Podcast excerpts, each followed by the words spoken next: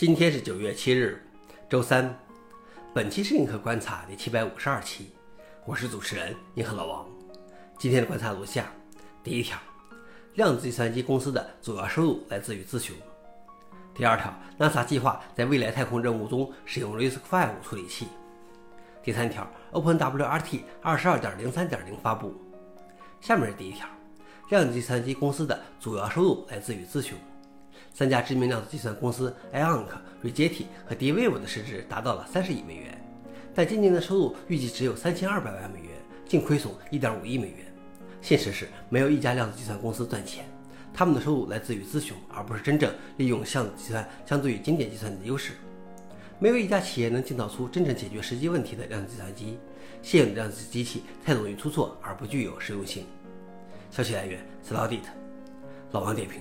就目前看起来，量子技术比 AI 的泡沫大多了。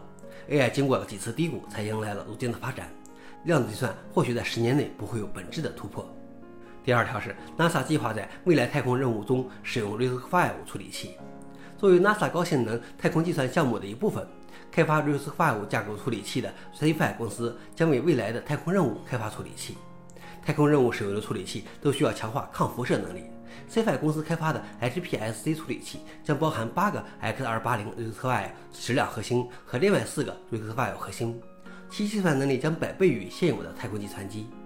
消息来源：CFI。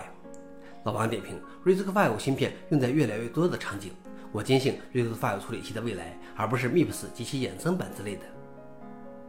最后一条是 OpenWRT 22.03.0发布，该版本经历了大约一年时间的开发。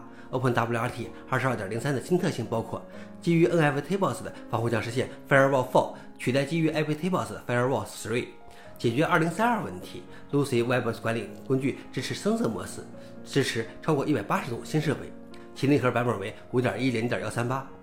消息来源：OpenWRT。